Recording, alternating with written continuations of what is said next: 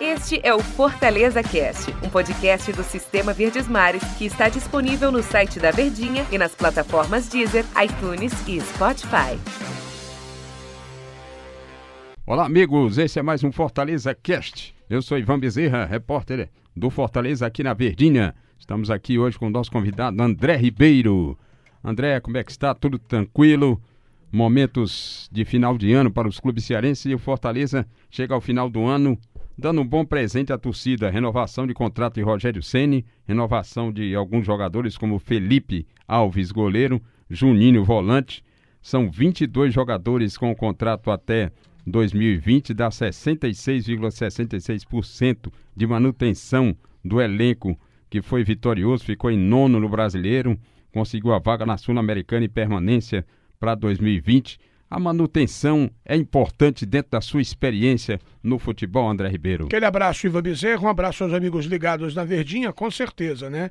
Aquilo que foi bom, se pudesse ser repetido, é melhor ainda. E o que aconteceu na temporada de 2019, sem dúvida nenhuma, é, foi muito bom para o Fortaleza. Eu acredito que manter a base e colocar aqueles reforços chamados pontuais é o que deve acontecer pelos lados do PC, principalmente né, a prioridade era acertar com Rogério Ceni. Acertou com o comandante, agora ele vai distribuir aquilo que ele precisa, as posições que ele precisa. Também veio a renovação do goleiro Felipe Alves e também do meia Juninho. Eu acho que o Fortaleza continua num caminho certo, já visando a próxima temporada. André, até a sua experiência para cá, desde que você chegou à nossa capital cearense, vindo do Rio, você via que os clubes cearenses, especialmente o Fortaleza, quando estava na Série C, ele encerrava o ano, desfazia time e recomeçava no seguinte. É verdade, isso aí era uma, uma situação que nós vivíamos. Ah, perdia, ou então era eliminado de uma competição, né? Durante, até antes desses oito anos de Série C, quando eu cheguei aqui em 96, né? Um clube A ou B ia lá comprava uma, uma, uma vários jogadores, né? Contrava o pacotão, contratava o pacotão. Aí o pacotão se servia, um abraço. Maravilha. Se não servia, no final do ano ia embora. E o que acontecia também com Fortaleza, não é? O, chegavam jogadores para a disputa de uma competição X e depois com o drama que o Fortaleza vivia na Série C do Campeonato Brasileiro, os jogadores eram devolvidos. Aí o clube se afundava em situações financeiras porque tinha que rescindir, tinha que pagar o que devia, aí o saco ficava mais furado. Eu, eu comparo a parte financeira de grandes clubes, como Fortaleza, como o rival Ceará, como outros grandes clubes do futebol brasileiro, que eles conseguem até faturar, mas o saco está tão furado né, que escorre pelas mãos ou vaza pelo saco. É igual quando você recebe, o jeito que não é controlado, quando recebe o, o, o seu salário, né? Ah, pingou, pingou, mas escorreu pelas mãos. André, eu tenho que aproveitar a sua, utilizar uma palavra moderna aqui, a sua expertise no assunto. Então você vindo do Rio, tem grandes histórias. A gente, quando está aqui no bate-papo com você aqui, fora dos microfones, aprende muito com toda a sua história no futebol.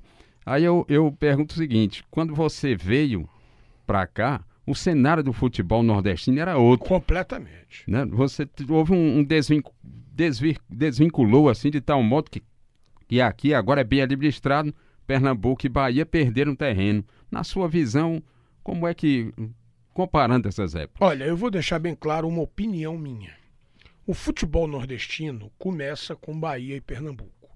O Ceará vem numa terceira força e galopando para emparelhar ou quem sabe passar. Pelo momento, principalmente do futebol pernambucano, ah, o esporte voltou para as, a elite do futebol brasileiro. Ah, o Náutico vem galopando para voltar, mas o Santa Cruz está numa situação muito difícil ao futebol baiano. O Vitória, uma das forças do futebol baiano, continua na Série B do Campeonato Brasileiro. O Bahia fez até um, uma boa temporada na elite do futebol brasileiro. Durante muito tempo, durante muito tempo, melhor dizendo, né, alguns times, Bahia, Vitória, Esporte, é, Náutico, mais o Esporte, eles tinham cotas de Clube dos 13, né, grana de Clube dos 13. E os nossos times cearenses Agora é que vão, na minha opinião, pelo que eu venho acompanhando, Fortaleza. Ele subiu em 2018, Isso. jogou em 2019 a Série A e permaneceu, não, muito bem na Série A, terminando em nono lugar, conseguindo uma vaga para a Sul-Americana.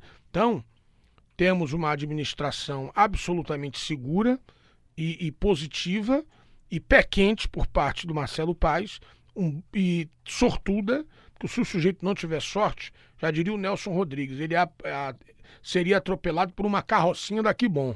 Né? Então, o Marcelo Paes é um jeito de sorte, pé quente, bom administrador, tanto é que é um administrador de sucesso nos negócios particulares dele, então tem tudo para repetir a boa temporada, pelo menos estruturalmente. Porque se você parar para pensar, e o Rogério Ceni já falou isso, vai ser muito difícil repetir a temporada de 2019. Isso. Até porque o Ceará, o rival do Fortaleza, vai querer, não vai querer que o time seja, seu rival seja bicampeão. Então, vai montar um time à altura, vai ser difícil quanto a campeonato cearense. Tem Sul-Americana, que é um terreno onde o Fortaleza não conhece, né? vai voltar às competições internacionais. Tem a longa procissão que é o Campeonato Brasileiro. Tem a Copa do Nordeste, não é? em que o Fortaleza vai tentar o bicampeonato, e Copa do Brasil.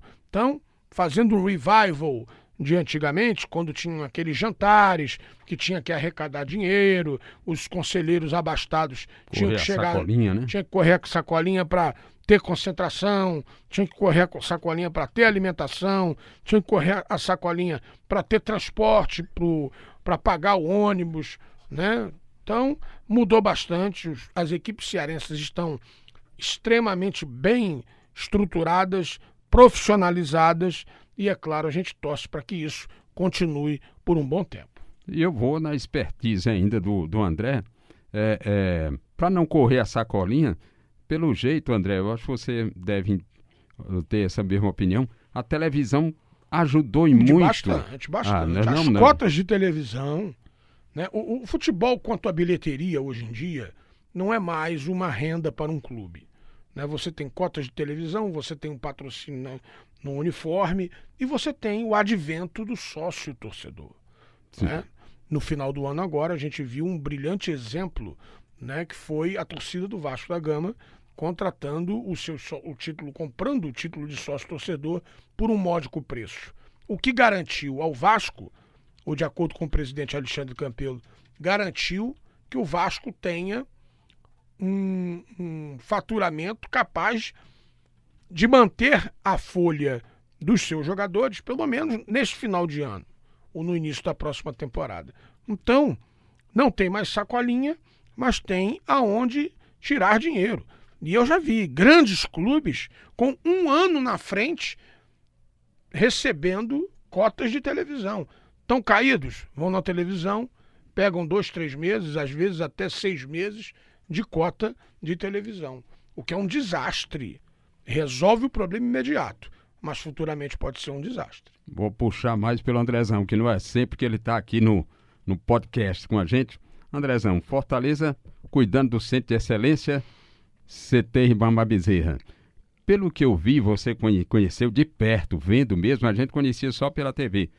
É, alguns clubes grandes do Rio e tal, eles demoraram um pouco a ter CT, mesmo na sua época de glória, né, André? Como é, é que você comentaria isso? É verdade, eu ficava muito preso às sedes, não é? E, e, e, não tinha privacidade.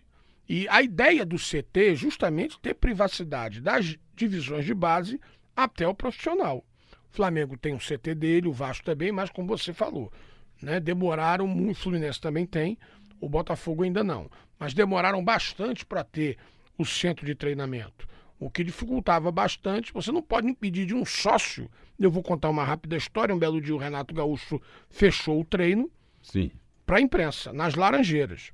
Mas nós tínhamos um colega que tinha o irmão dele, também jornalista, mas não da área esportiva, da área econômica, se não me falha a memória, mas um jornalista que gosta de futebol, tal.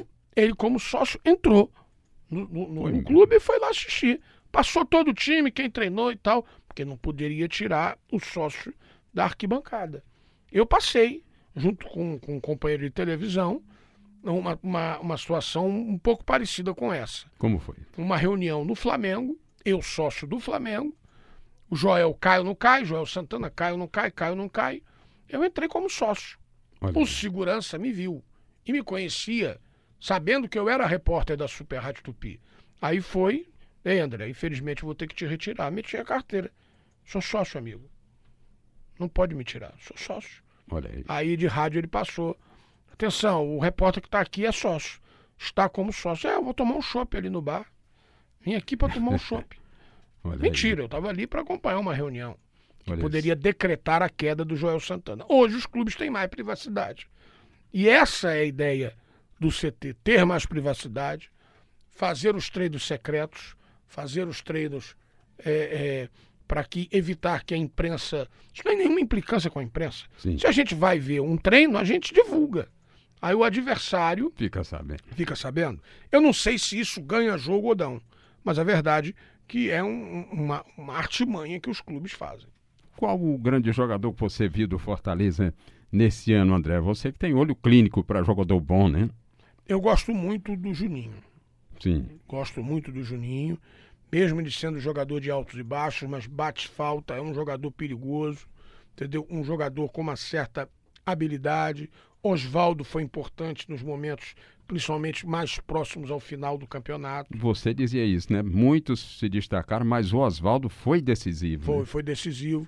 Gosto do Edinho também, muito rápido, muito habilidoso, mas também é meio vagalume, joga quando quer, entendeu? Então, esses três jogadores, para mim, eu gosto do Tinga e de Carlinhos. Gosto muito de Eita. Carlinhos na lateral esquerda. Você vê o Rogério mais como um paizão dos jogadores ou como um profissional exigente, André? Eu acho o Rogério muito frio, até na hora da comemoração.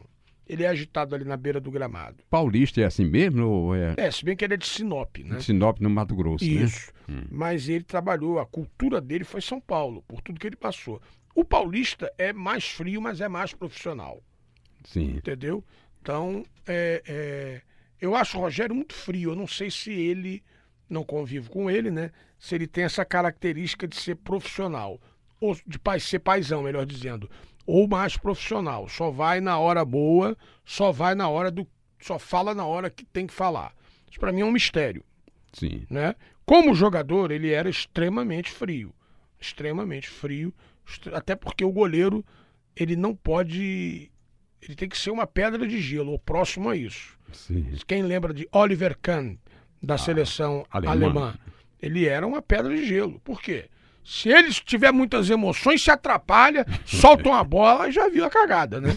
Então eu acho que, o, eu vejo mais o Rogério Ceni como um profissional, frio, calculista e sabendo decidir o que tem que decidir e na hora que tem que decidir. Olha aí, esse é um podcast diferente. Nós tivemos que tratar dos assuntos do Fortaleza, mas de maneira diferente, buscando a expertise de André Ribeiro, que é um dos nossos comandantes aqui, tenho que dizer, pela experiência. E é isso aí, torcedor. Estamos aí a qualquer momento com mais atrações e podcasts para você. Esse foi mais um Fortaleza Cast.